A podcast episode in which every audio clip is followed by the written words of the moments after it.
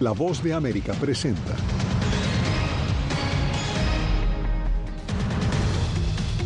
El presidente Joe Biden presenta propuesta presupuestaria que será clave si decide buscar la reelección.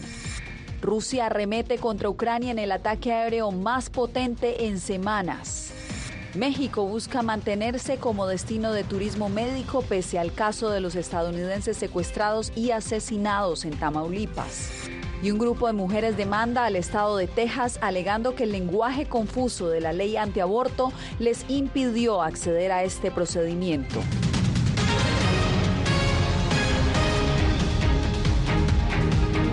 Desde Washington les doy la bienvenida al Mundo al Día. El presidente Joe Biden propuso este jueves un nuevo presupuesto, el tercero de su presidencia y el primero ante un Congreso dividido.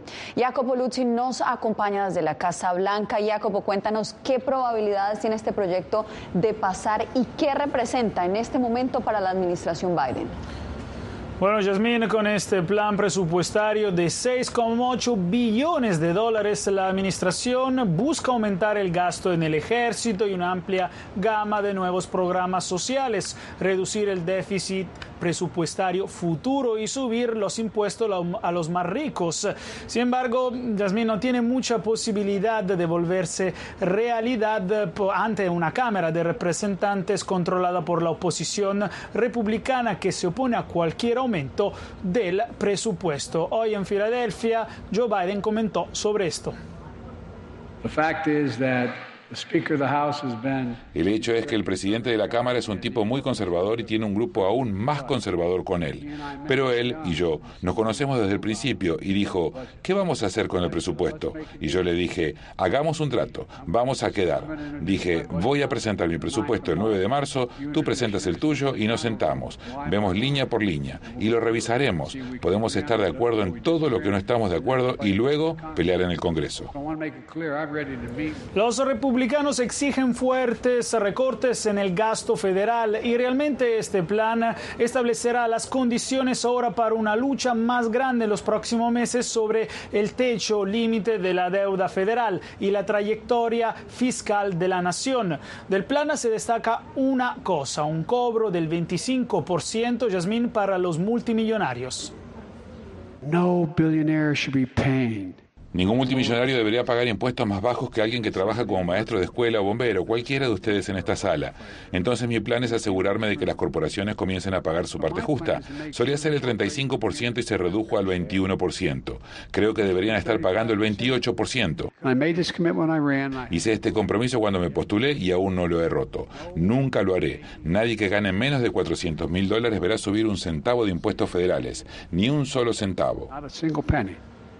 Esta propuesta de gastos refleja varias políticas con la cual el mandatario podría postularse si decide buscar la reelección. Según expertos, de hecho, Yasmín, estas políticas en las presidenciales podrían convencer a muchos moderados, sobre todo en los estados indecisos, a votar por Joe Biden. Te agradezco, Jacopo, y pasamos a Nueva York, porque Naciones Unidas emitió una alerta de seguridad en torno a la planta nuclear de Zaporizhia, tras los ataques recientes de Rusia en diferentes puntos del territorio ucraniano. Celia, Celia Mendoza nos acompaña desde la ONU. Celia, adelante. Yasmín, esto es algo que preocupa no solamente al secretario general, sino al encargado de la Organización Internacional de Energía Atómica, quien aseguró que esto podría ser un desastre y que no se debería dejar al azar el futuro de esta planta nuclear que ya varias veces ha sido puesta en riesgo. Rusia lanzó este jueves un ataque simultáneo con misiles y drones en diferentes zonas de Ucrania. Infraestructura fundamental y edificios residenciales fueron impactados. Según las autoridades ucranianas, por lo menos 11 personas murieron y más de 20 resultaron heridas.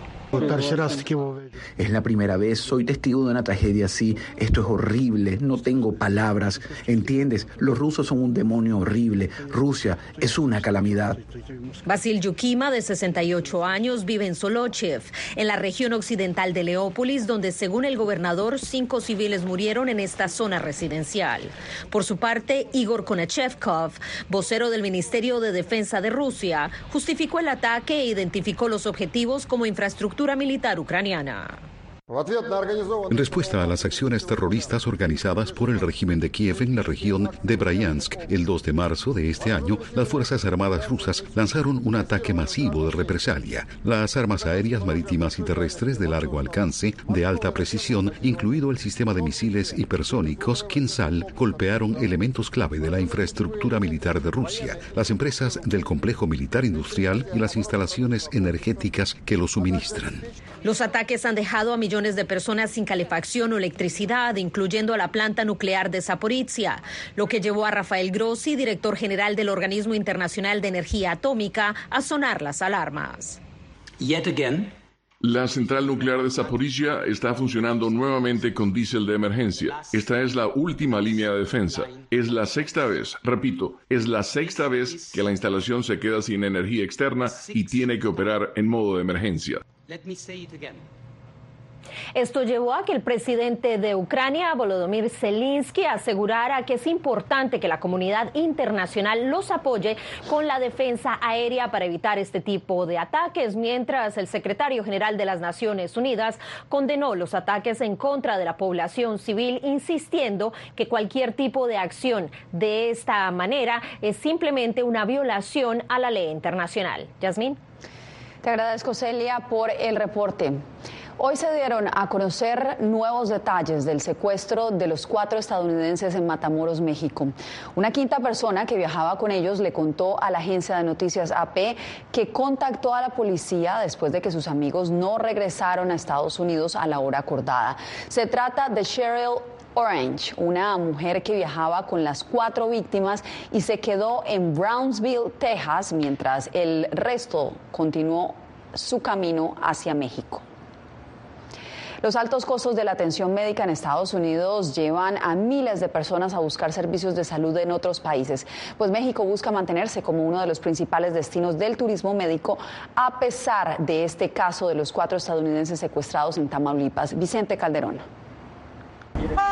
Miles de personas cruzan diariamente de Estados Unidos a México para ir de compras, para comer o divertirse. Estas chicas tienen además otro objetivo. Vinimos a, un procedimiento médico y pues ya hemos venido anterior, nos sentimos a gusto. El turismo médico es una industria en todo México, no solo en las fronteras. Ha estado creciendo de forma increíble las, las, las diferentes alternativas que tiene el paciente o el viajero para mejorar su salud y mejorar su calidad de vida. Fue el motivo del viaje de cuatro estadounidenses de Carolina del Sur que cruzaron desde Brownsville a Matamoros, donde fueron atacados y dos de ellos asesinados. Una de las personas americanas venía a hacerse una cirugía de tipo estética a una de las clínicas en la frontera. También confirmaron la muerte de una mujer mexicana en el tiroteo.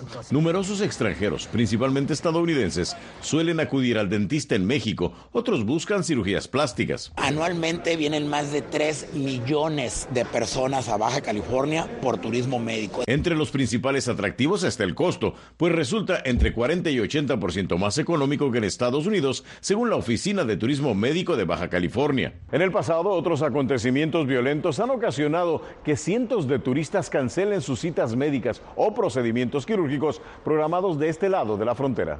El delegado del Consejo Consultivo de Turismo Médico en Chihuahua lamentó la tragedia en Matamoros e insistió en que es un hecho aislado al que urge ponerle atención. No lo podemos controlar, pero sí podemos minimizar el riesgo que corren nuestros pacientes o nuestros visitantes. En eso parecen coincidir las turistas de Indiana. Me siento, um, safe? Segura. Segura. Vicente Calderón, Voz de América, Tijuana. En su más reciente informe, la ONG Freedom House asegura que el declive de la democracia en el mundo es menor, pero resalta un debilitamiento de las libertades civiles en países como Cuba. José Pernalete nos amplía. El más reciente informe anual de la ONG Freedom House, Libertad en el Mundo 2023, califica que la brecha entre el número de países donde la libertad ha mejorado y donde ha disminuido se registra en menor escala durante los últimos 17 años. No obstante, alerta sobre agresiones directas contra la libertad de prensa. Vemos ataques a los medios en diferentes formas. Hay leyes que restringen la libertad de los medios, pero también hay ataques físicos a los periodistas. Entonces, hay situaciones tan diferentes como el asesinato de periodistas en Haití, debido al tipo de situaciones inestables que están sucediendo ahí. El informe anual cita una observación del continuo trabajo de organizaciones a favor de derechos humanos en varios países que deben trabajar desde cero para defender a la población, destacando los casos de El Salvador y Kuwait.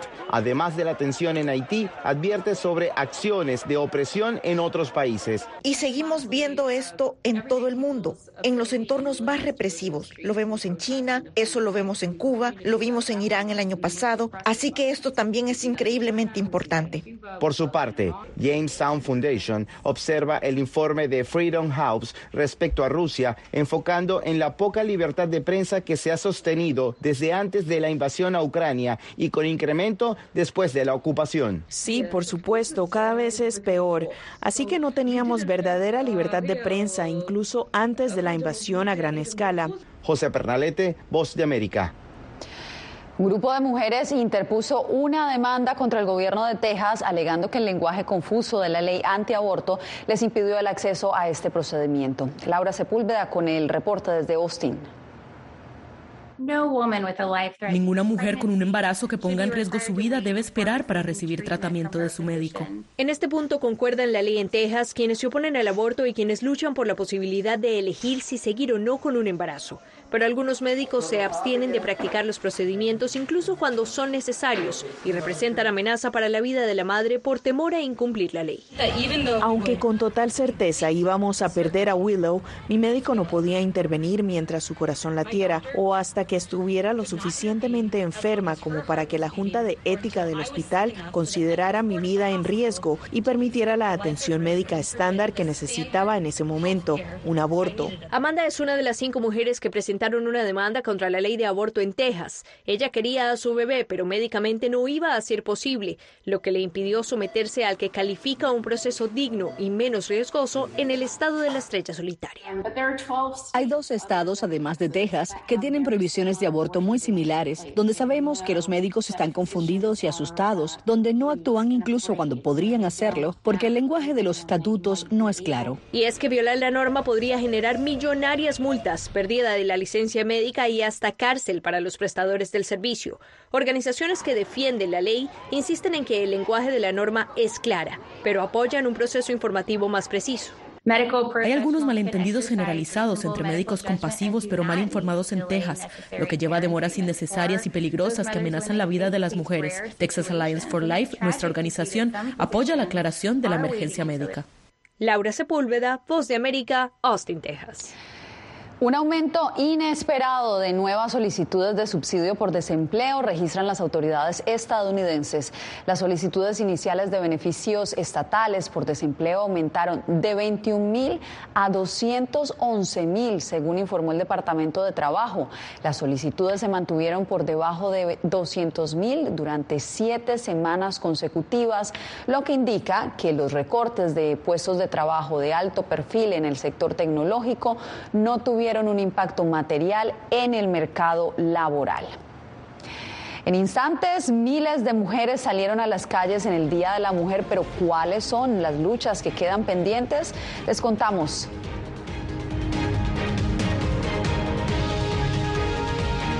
Tiempos de cambios, cuando el mundo parece incierto y lo que escuchamos no refleja lo que vemos. Buscamos la verdad de la de la Cuando nos cuentan solo una parte de la historia, perdemos la confianza. En momentos de crisis, nuestros sueños, esperanzas y deseos de un mejor mañana dependen de una prensa libre. En La Voz de América te traemos las historias que la gente se arriesga a ver. Conectamos el mundo y lo unimos con la verdad.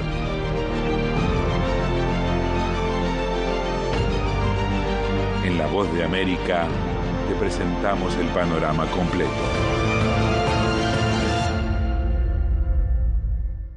tal? Desde Washington comienzan las noticias en el mundo al día. Día a día, desde la capital de Estados Unidos y donde se producen las noticias que más te impactan. El objetivo es llegar al otro lado de la frontera para pedir asilo. La voz de América te conecta con el mundo al día. Los hechos más allá de la noticia. Para que tomes decisiones bien informadas. En el lenguaje que quieres, donde quieras y como prefieras. Conéctate con El Mundo al Día. Actualidad. Nos vamos a ver otra cepa nueva y otra cepa nueva. Análisis. En realidad, mucha de esta gente va a quedar parada de nuevo y va a ser una tragedia humana. Debate. Dejen la obsesión. La obsesión la tienen ustedes. Con la información más allá de los titulares. El tema energético es algo que se está analizando. La inflación es un problema global. 30 y 50 metros están ya las tropas. Su respuesta, doctor. Todas las semanas por La Voz de América.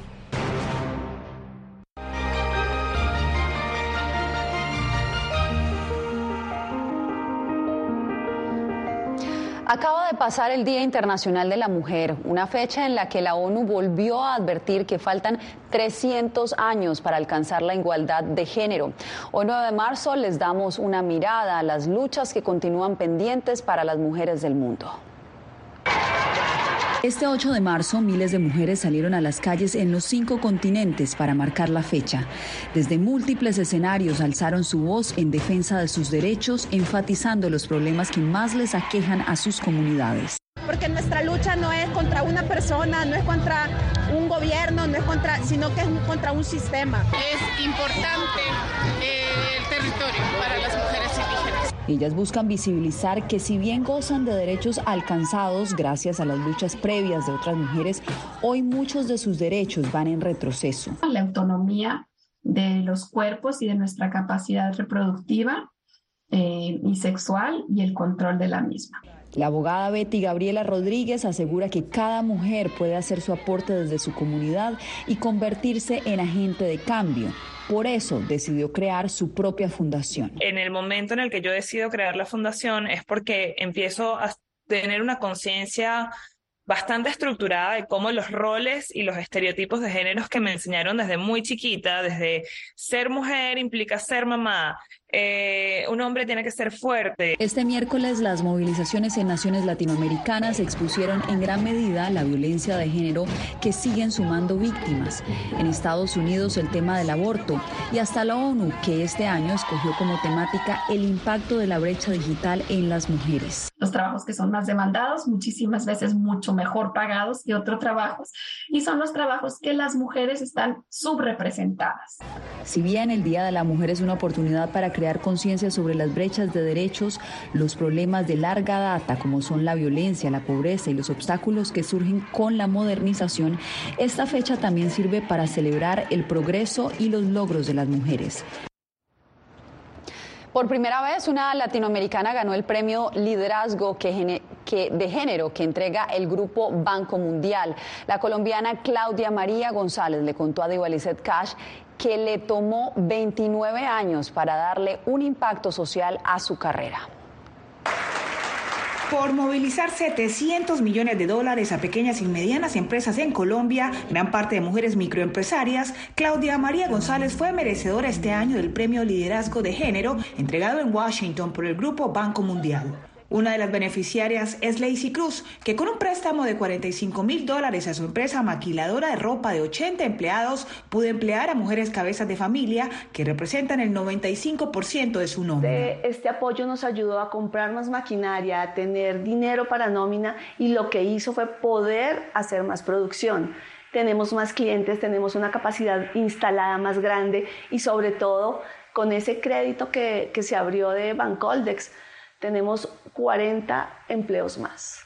Después de 29 años como experta en capital y finanzas, es solo ahora como directora financiera del Banco de Desarrollo para el Crecimiento Empresarial en Colombia, Banco Des, que González asegura su trabajo no se centra en resultados lucrativos y además genera un impacto diferente. He pasado de, ser financiera de rentabilidad y, y business our business a llegar a generar un impacto importante, a ver que mi trabajo se puede ver reflejado en el bienestar de los demás. En cuatro años y con el acceso al crédito para empresas micro, pequeñas y medianas, 270 mil mujeres están beneficiando de las líneas de crédito de Bancoldes, una labor que para esta colombiana debería ser replicada en todos los portafolios de servicios financieros para así promover el avance de las mujeres y la igualdad de género. Eh, es permitir que una comunidad alrededor crezca, es permitir que una familia cumpla sueños. Eh, las mujeres somos más organizadas, las mujeres, las mujeres de alguna manera eh, apoyan, se apoyan más entre ellas y lograr llegar con recursos es empezar a crecer a partir de pequeños negocios. Este año en Washington, este ingeniero industrial representa a las latinas en el mundo. Por primera vez, el Banco Mundial se inclina por una persona de origen latinoamericano. Diva Lizette Cash, Voz de América, Washington. En instantes, el gobierno de Daniel Ortega arremete contra dos universidades católicas. Ya suman casi 20 las instituciones expropiadas.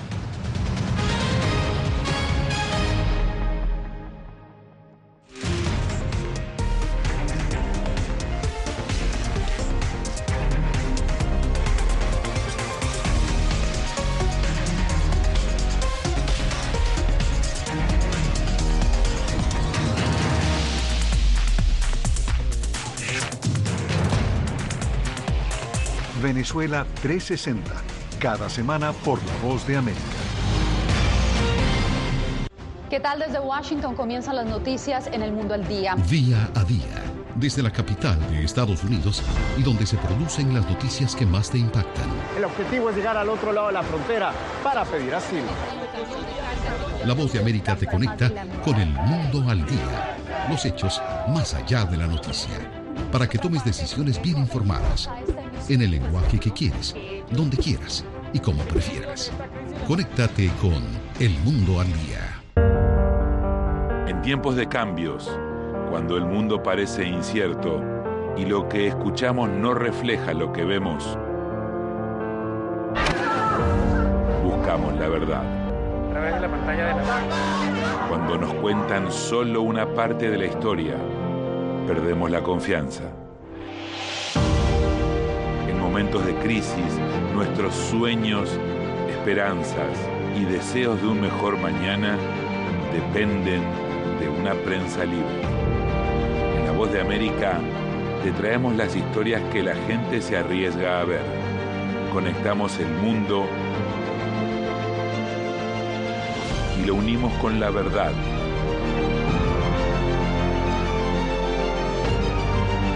En La Voz de América presentamos el panorama completo.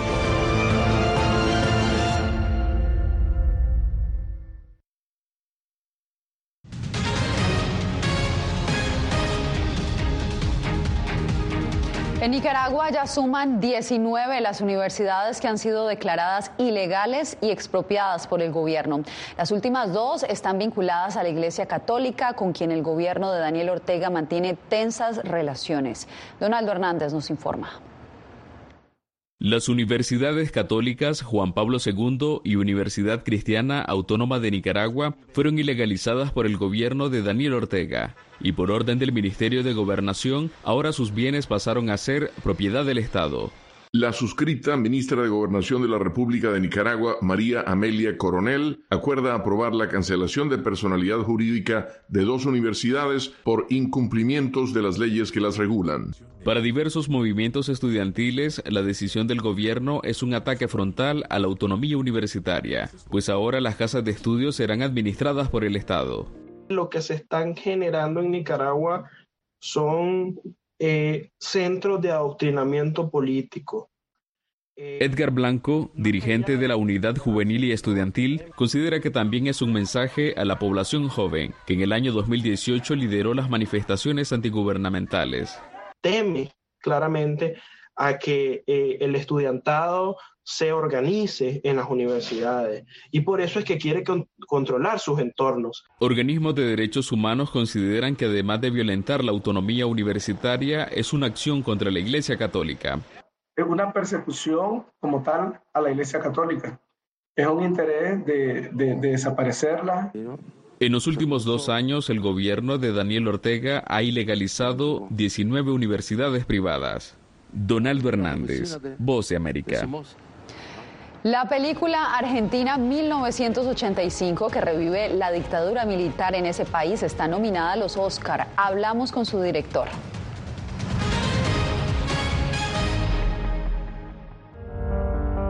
En tiempos de cambios, cuando el mundo parece incierto y lo que escuchamos no refleja lo que vemos, buscamos la verdad. A través de la pantalla de la Cuando nos cuentan solo una parte de la historia, perdemos la confianza. En momentos de crisis, nuestros sueños, esperanzas y deseos de un mejor mañana dependen de una prensa libre. En La Voz de América te traemos las historias que la gente se arriesga a ver. Conectamos el mundo unimos con la verdad.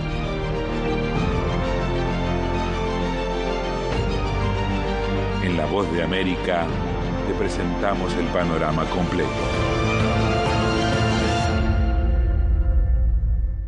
¿Qué tal desde Washington comienzan las noticias en el mundo al día? Día a día, desde la capital de Estados Unidos y donde se producen las noticias que más te impactan. El objetivo es llegar al otro lado de la frontera para pedir asilo.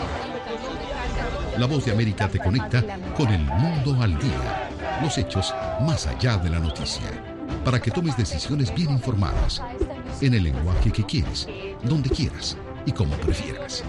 Conéctate con El Mundo al Día. Actualidad. Pues vamos a ver otra cepa nueva y otra cepa nueva. Análisis. En realidad, mucha de esta gente va a quedar parada de nuevo y va a ser una tragedia humana. Debate. Dejen la obsesión. La obsesión la tienen ustedes. Con la información más allá de los titulares. El tema energético es algo que se está analizando. La inflación es un problema global. 30 y 50 metros están ya las tropas. Su respuesta, doctor. Todas las semanas por La Voz de América.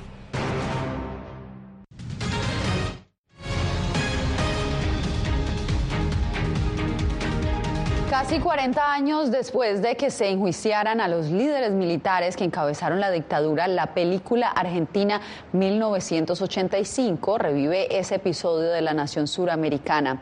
El director Santiago Mitre habló con Verónica Villafañe.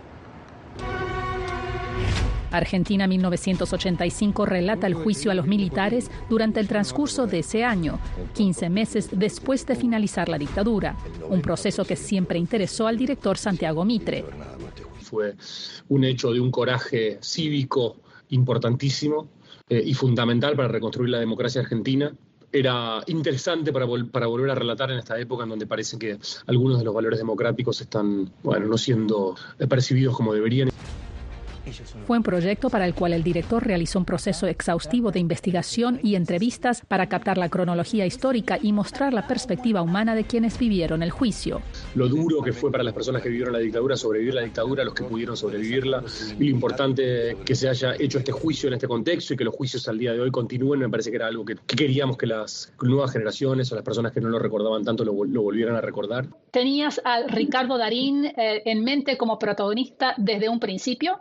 Sí, yo con Ricardo había hecho una película antes de esta que se llama La Cordillera. Ahí habíamos entablado un vínculo muy cercano, así que fue una de las primeras personas a las que le, le conté que estaba trabajando sobre esta idea. Afortunadamente él me mostró entusiasmo desde el principio y luego de leer la primera versión del guion quiso además sumarse como productor de la película. Ganadora de un Globo de Oro, Argentina 1985 está nominada para un Oscar como Mejor Película Internacional. Si el domingo sucediera que, que, ganamos, voy a estar contento porque creo que la película ha abierto los ojos a mucha gente sobre cuestiones eh, que no recordaba y permite a las personas que vienen luchando por cuestiones vinculadas a los derechos humanos y la democracia. De ganarlo sería el tercer Oscar para Argentina siguiendo a la historia oficial y El secreto de sus ojos, también protagonizada por Darín. Verónica Villafañe, Voz de América, Los Ángeles. Si tiene su teléfono a la mano, lo invitamos a acceder a todo el contenido original de La Voz de América escaneando el código QR que está en pantalla. Desde allí lo guiaremos a descargar nuestra aplicación VOA Plus. Allí podrá ver las series especiales y los documentales exclusivos de La Voz de América. Bien, y decenas de miles de devotos se reunieron este jueves en un templo en la ciudad de Mathura, en el norte de India, para conmemorar Juranga, un popular festival hindú en el que las mujeres rasgan la ropa de los hombres y los golpean, donde también turistas y nacionales celebran con música folclórica, bailes y se rocían entre ellos polvos de colores para marcar el Kabdafat, que significa romperse la ropa. Con esta imagen me despido por hoy. Les informó Yasmín López.